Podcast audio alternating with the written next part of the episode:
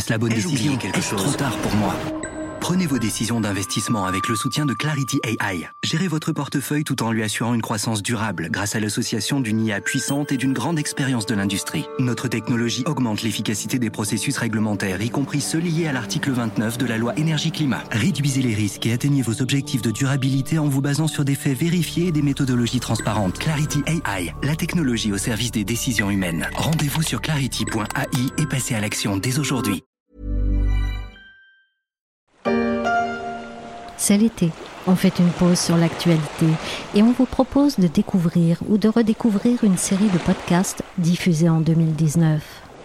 Je suis Michel Varnet, vous écoutez La Story, un podcast des échos, et je passe tout de suite le micro à Solveig Godluc, qui va vous raconter des histoires folles d'héritiers et d'héritières qui ne le sont pas moins. La story des échos se transforme.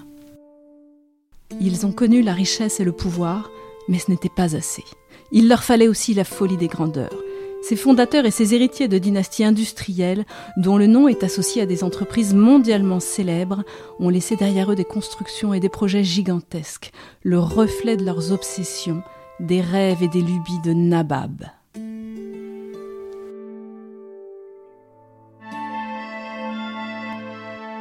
Londres, 14 novembre 1890. Ce jour-là, le Times publie sous le titre L'horrible affaire Jameson un article au contenu glaçant. Un Syrien du nom d'Assad Farhan y accuse nommément James Jameson, l'héritier des whiskies du même nom, d'avoir, lors d'une expédition au Congo belge, acheté une fillette pour la livrer à des cannibales. Reprise dans le monde entier, l'information fait l'effet d'une bombe. Son retentissement est d'autant plus fort que le principal intéressé n'est plus là pour se défendre. Il est mort deux ans plus tôt au Congo, emporté par une mauvaise fièvre. Épisode 2 Jameson, l'héritier qui aimait les cannibales.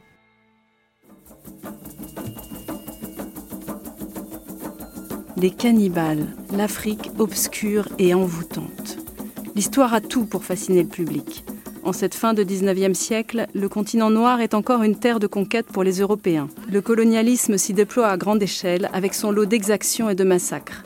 L'immense territoire africain fait aussi figure de paradis pour les scientifiques, qui explorent de nouveaux champs de la connaissance.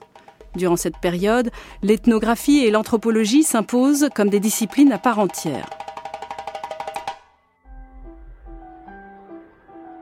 Comme nombre de ses contemporains, James Jameson s'est lui aussi passionné pour l'histoire naturelle et les mœurs primitives. Et cette passion, il a les moyens de l'assouvir. Né en Écosse en 1856, il est l'arrière-arrière-petit-fils de John Jameson de la distillerie de whisky irlandaise qui porte son nom. Au milieu des années 1850, elle est toujours entre les mains de la famille. Jameson est le premier producteur de whisky en Irlande et l'un des tout premiers des îles britanniques. Cependant, les nuances entre les blends et les single malt n'intéressent guère le jeune James. L'héritier de la dynastie ne mettra d'ailleurs jamais les pieds dans la distillerie.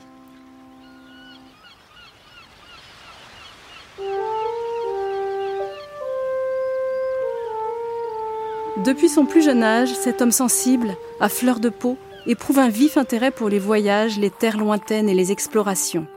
Sitôt ses études achevées, il choisit la carrière des armes pour partir aux Indes. Grâce à cette affectation, il entreprend de véritables voyages naturalistes à Colombo, Calcutta, Singapour et Bornéo. Assuré de toucher de confortables rentes de la famille Jameson, il finit par quitter l'armée pour explorer d'autres cieux. On le trouve successivement en Afrique du Sud, aux États-Unis, dans les montagnes rocheuses, en Espagne, en Algérie. Doté d'un coup de crayon très sûr, il croque la vie quotidienne des populations locales sur le vif. Rien ne le passionne plus que d'observer la façon dont les gens vivent. Mais une partie du monde manque encore à son tableau de chasse, l'Afrique centrale et de l'Est. Cette terre de légende dont on n'a pas encore percé tous les mystères. Une opportunité va lui permettre de s'y rendre sous bonne escorte, l'expédition de secours à Emin Pacha. Emin Pacha est un médecin allemand qui gouverne la province d'Équatoria au Soudan. Le territoire est en proie à des batailles avec le mouvement islamiste des Mahdiistes. À Londres, la situation est jugée très inquiétante. L'Angleterre, qui exerce une tutelle de fait sur l'Égypte, et Bruxelles, qui gère le Congo, craignent les risques de contagion. À l'initiative d'une poignée d'hommes d'affaires, une expédition de secours est mise sur pied. La mission est confiée à Henry Morton Stanley, le célèbre journaliste et explorateur britannique qui a sillonné l'Afrique équatoriale quelques années plus tôt. Dès qu'il découvre le projet, James Jameson décide d'y contribuer à hauteur de 1000 livres sterling. Mais il ne s'arrête pas là. En même temps que 400 autres personnes, il se met sur les rangs pour participer directement à l'expédition en tant qu'officier et naturaliste. À sa grande surprise, sa candidature est retenue. Son expérience militaire a été appréciée, mais aussi sa connaissance du continent depuis son périple en Afrique du Sud.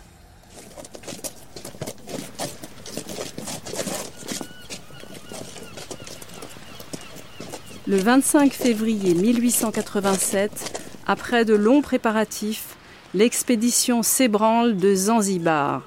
Elle est forte de 389 hommes, sans compter les centaines de porteurs que doit fournir aux différentes étapes le célèbre marchand d'esclaves zanzibarien Tipo Tip.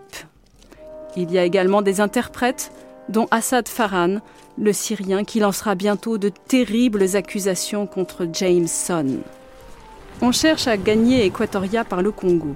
Hélas, pluie diluvienne, pénurie de porteurs, problèmes logistiques en tout genre, le voyage s'engage mal et prend beaucoup de retard. Afin de gagner du temps, Henry Morton Stanley décide de scinder l'expédition en deux colonnes.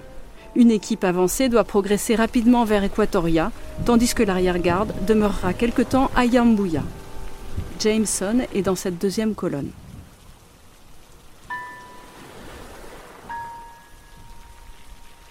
Ce qui se passe ensuite reste encore aujourd'hui en partie mystérieux. Des mois durant, l'arrière-garde ne bouge pas de Yambuya. Jameson en profite pour se livrer à des observations ethnographiques. Esthète dans l'âme, il passe une grande partie de son temps à dessiner et à prendre des notes. Un an après le début de l'expédition, son chef Edmund Barthelot semble avoir sombré dans la folie. Il donne des ordres incohérents, voit des traîtres partout et fait fouetter à mort l'un de ses porteurs. La colonne prend la direction de Ribakiba, au cœur du Congo. C'est là que se produit le 5 juillet 1888 la terrible scène. Ce soir-là, au campement, on parle du cannibalisme que pratiquent certaines tribus de Ribakiba. Fasciné, Jameson confie alors à Tipo Tip qu'il aimerait assister à une scène d'anthropophagie pour pouvoir l'étudier. Le marchand d'esclaves désire lui être agréable. Il achète donc une fillette de 10 ans au village voisin. Montant de la vente, six mouchoirs. Un homme conduit la fillette au cannibale et leur dit Ceci est un cadeau de l'homme blanc qui souhaite vous voir la manger. Attachée à un arbre, la fillette est aussitôt éventrée, dépecée et mangée. Jameson s'emploie à reproduire fidèlement la scène sur son carnet de croquis. Il aurait même poussé le vice jusqu'à montrer ses esquisses au cannibale, par souci d'exactitude scientifique.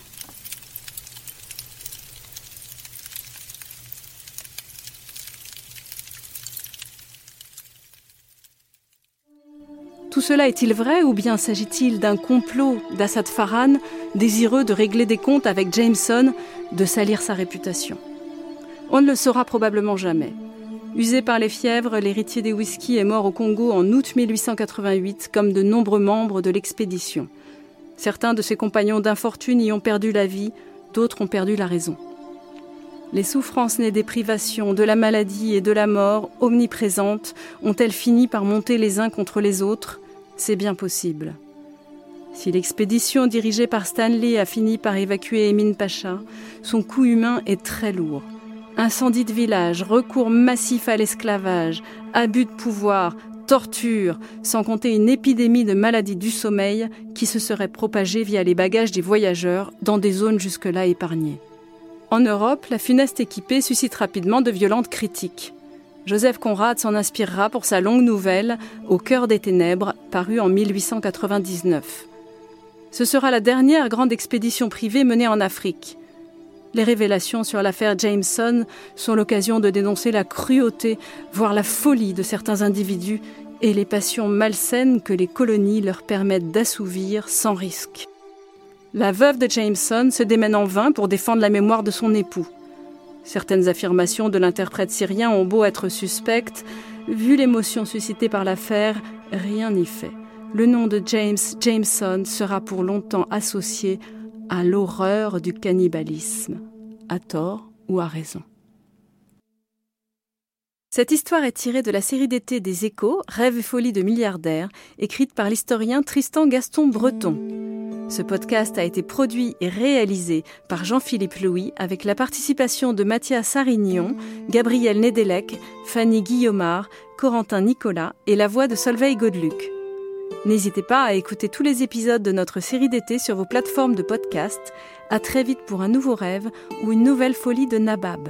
Pour l'actualité en temps réel, c'est sur leséchos.fr.